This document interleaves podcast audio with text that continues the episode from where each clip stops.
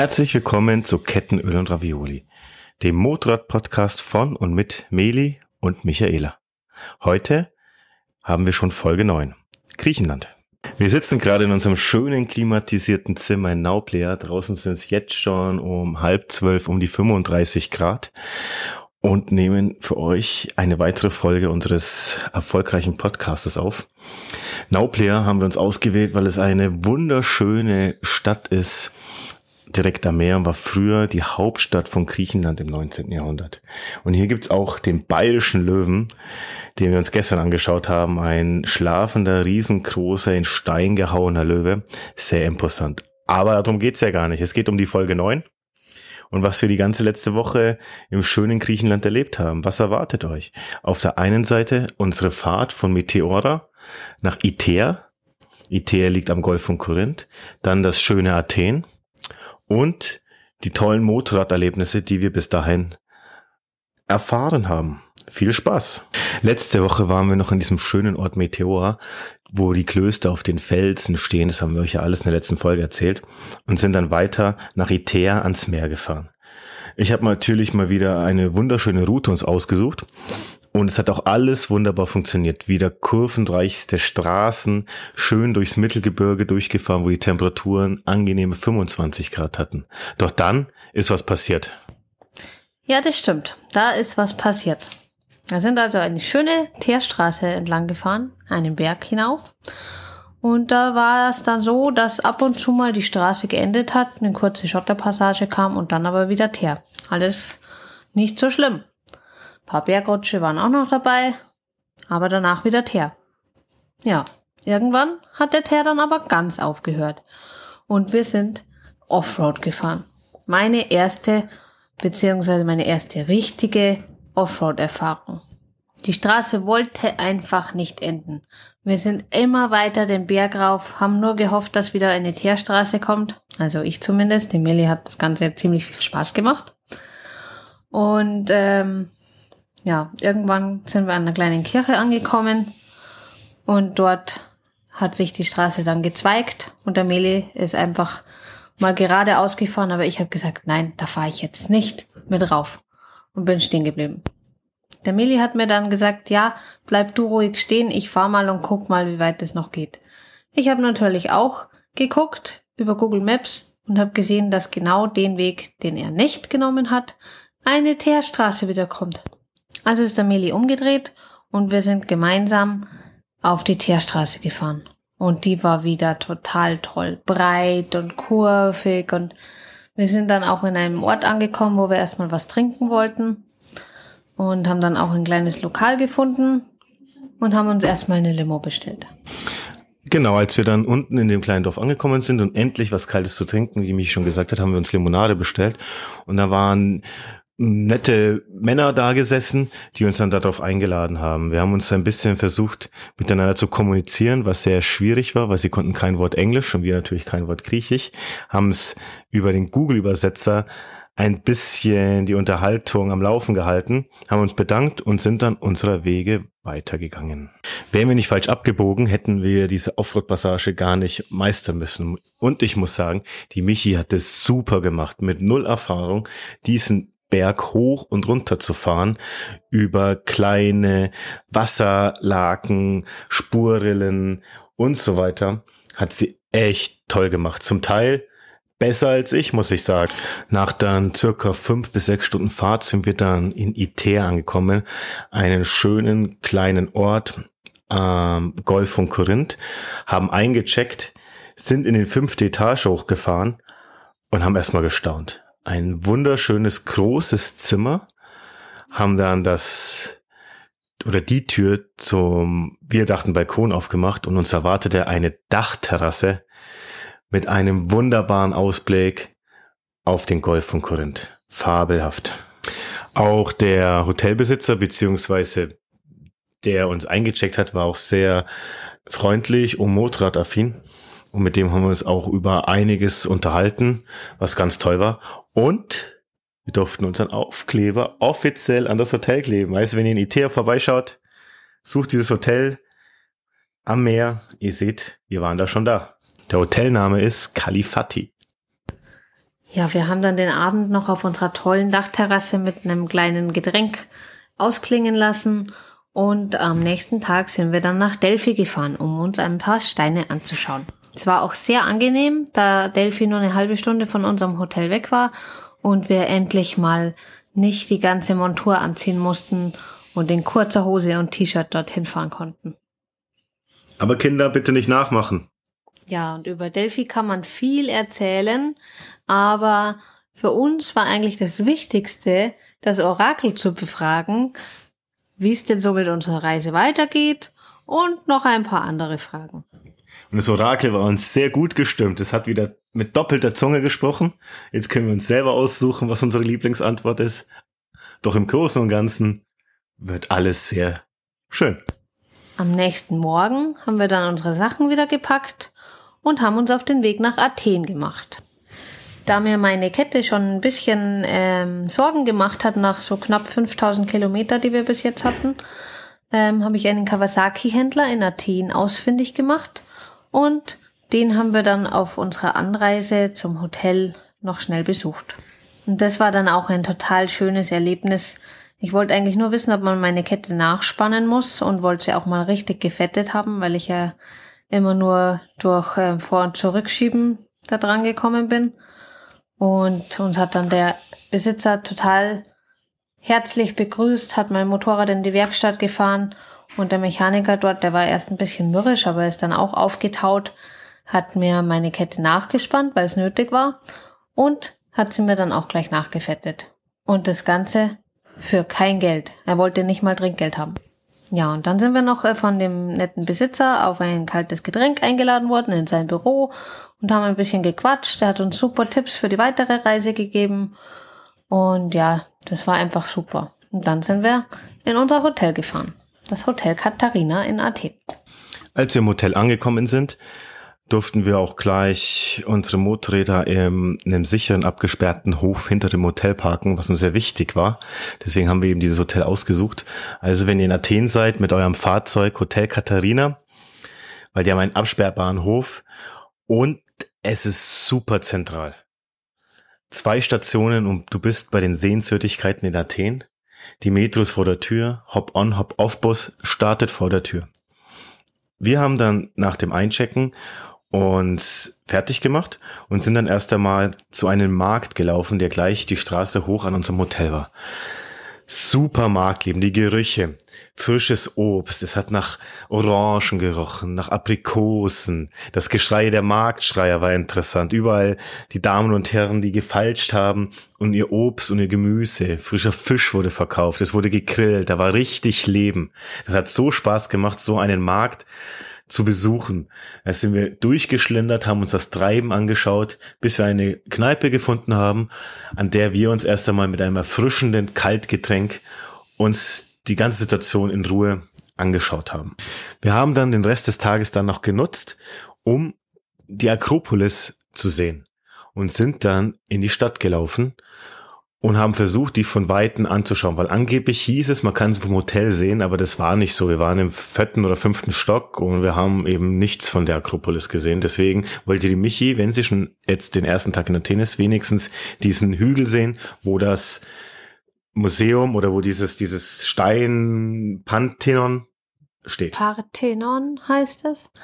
Ja, so war der Plan. Ich wollte einfach mal die Straßen Richtung äh, Akropolis entlang schlendern und wollte dann am Ende der Straße so, ja, wie im Film die Akropolis sehen. Aber ist uns nicht gelungen. Wir sind dann direkt am Hauptplatz vor der Akropolis angekommen und da haben wir sie dann auch gesehen.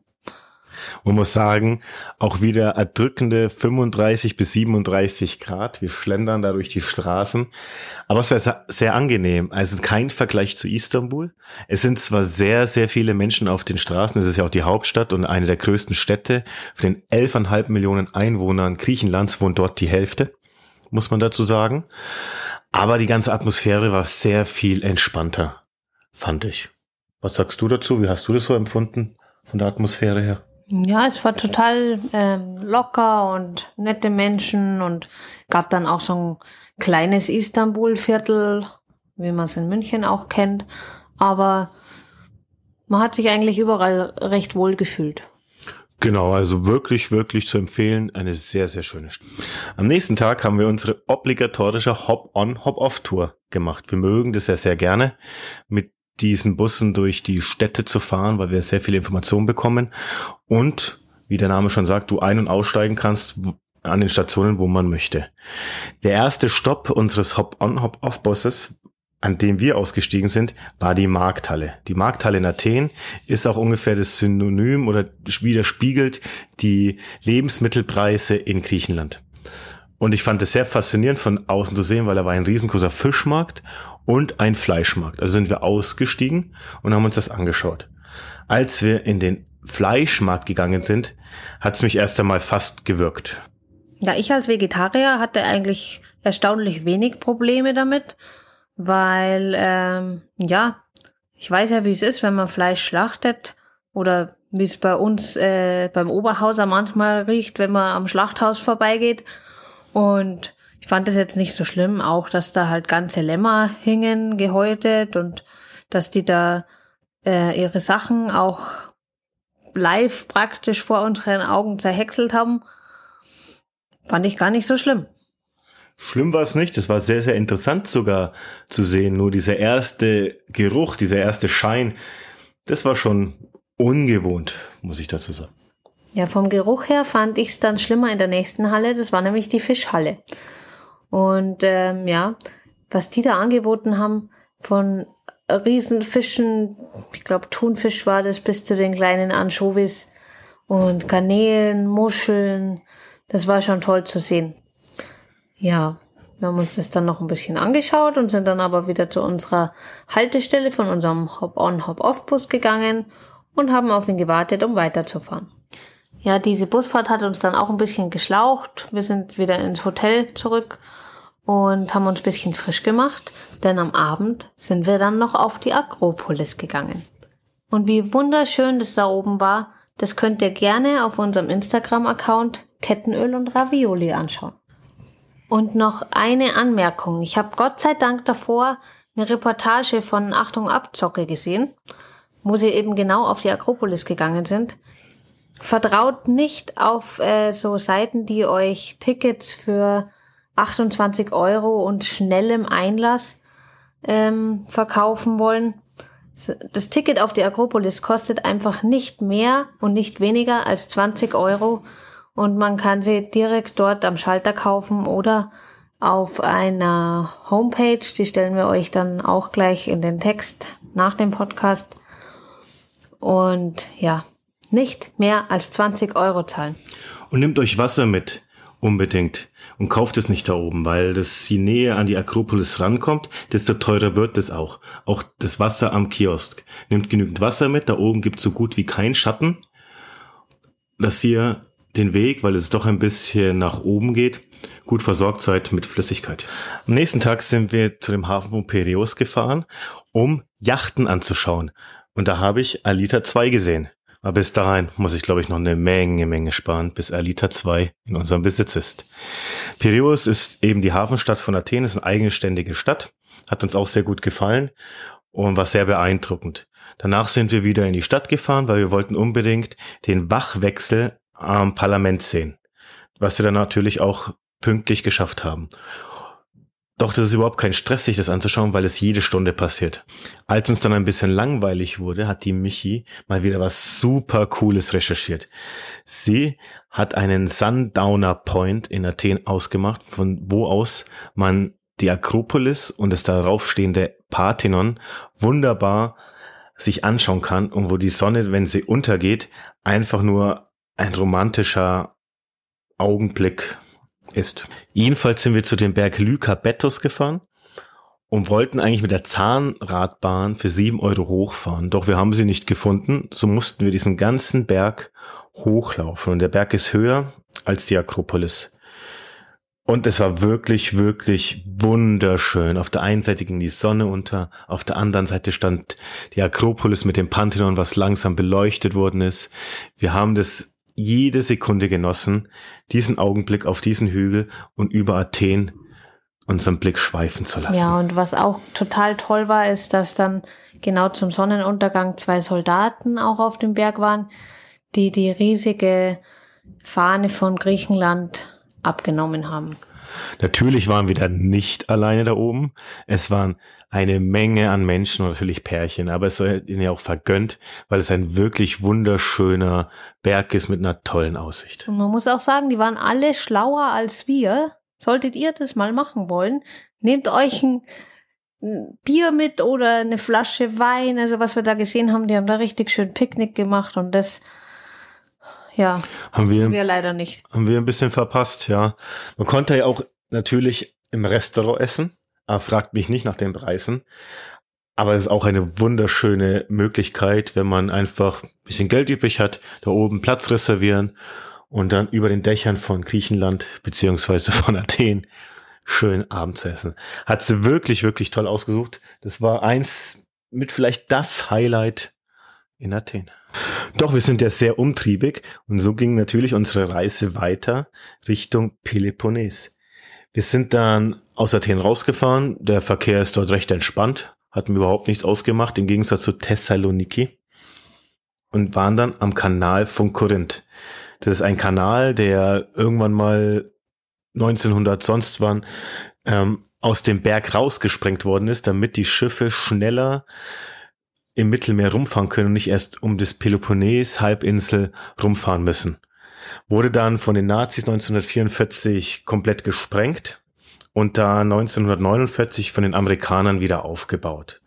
Da haben wir dann Rast gemacht an einem Touri-Hotspot, einem Truckstop, wo busseweise Touristen natürlich angekommen sind, um diesen Kanal zu fotografieren, so genau, genauso wie wir. Und du hast in diesem Truckstop, in diesem Touri-Spot wirklich alles bekommen an Souvenirs, was Griechenland zu bieten hat. Also müsstest du eigentlich nur noch dorthin fahren und du kriegst wirklich alles, was du brauchst. Ja, und ich habe den Medi dann überrascht. Er ist kurz mal ähm, auf Toilette gegangen und als er wieder kam, saß ein Mann neben mir. Das war nämlich der Thomas aus Geretsried, der unsere äh, Motorräder dort stehen sehen hatte. Und natürlich sind ihm unsere Kennzeichen aufgefallen. Und somit hatten wir eine nette Begegnung am Kanal von Korinth. Ja, aber super. Also egal wo du bist, ein Münchner ist schon da, so auf die Art. Und haben uns dann toll unterhalten. Er hat fünf Wochen Zeit, hat erst irgendwie erzählt, zwei Jahre den Führerschein und macht auf eigene Faust eine Balkantour. Sehr, sehr interessant. Naja, jedenfalls sitzen wir jetzt in Nauplir, wie ich schon am Anfang des Podcasts erzählt habe, in der alten Hauptstadt von Griechenland, nehmen gerade unseren Podcast auf, weil es draußen unendlich heiß ist und wir eigentlich fast nichts anderes machen können.